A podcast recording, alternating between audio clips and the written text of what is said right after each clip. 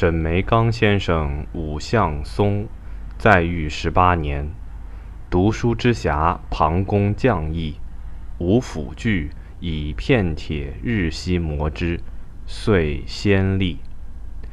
得湘南尺许，捉为文具一，大匣三，小匣七，闭锁二。棕竹数片为纱衣，围骨十八，以笋。以凤以剑，坚密肉好，巧匠谢不能事。夫人盖先文公至公墓，执以为质。